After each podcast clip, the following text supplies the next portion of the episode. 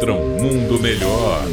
Uma crônica politicamente incorreta com Luiz Felipe Pondé. É interessante perceber, né, como a guerra na Ucrânia está perdendo tração, como falam os especialistas em redes sociais.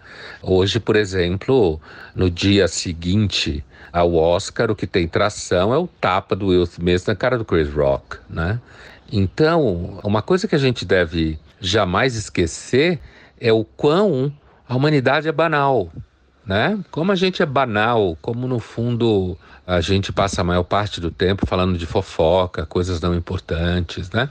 Então a ideia de que a humanidade, ó, oh, com os refugiados da Ucrânia, a maioria das pessoas já não estão nem mais aí. Nunca tiveram, mas ficaram brincando de estar. Inclusive para poder se olhar no espelho e se achar fofo.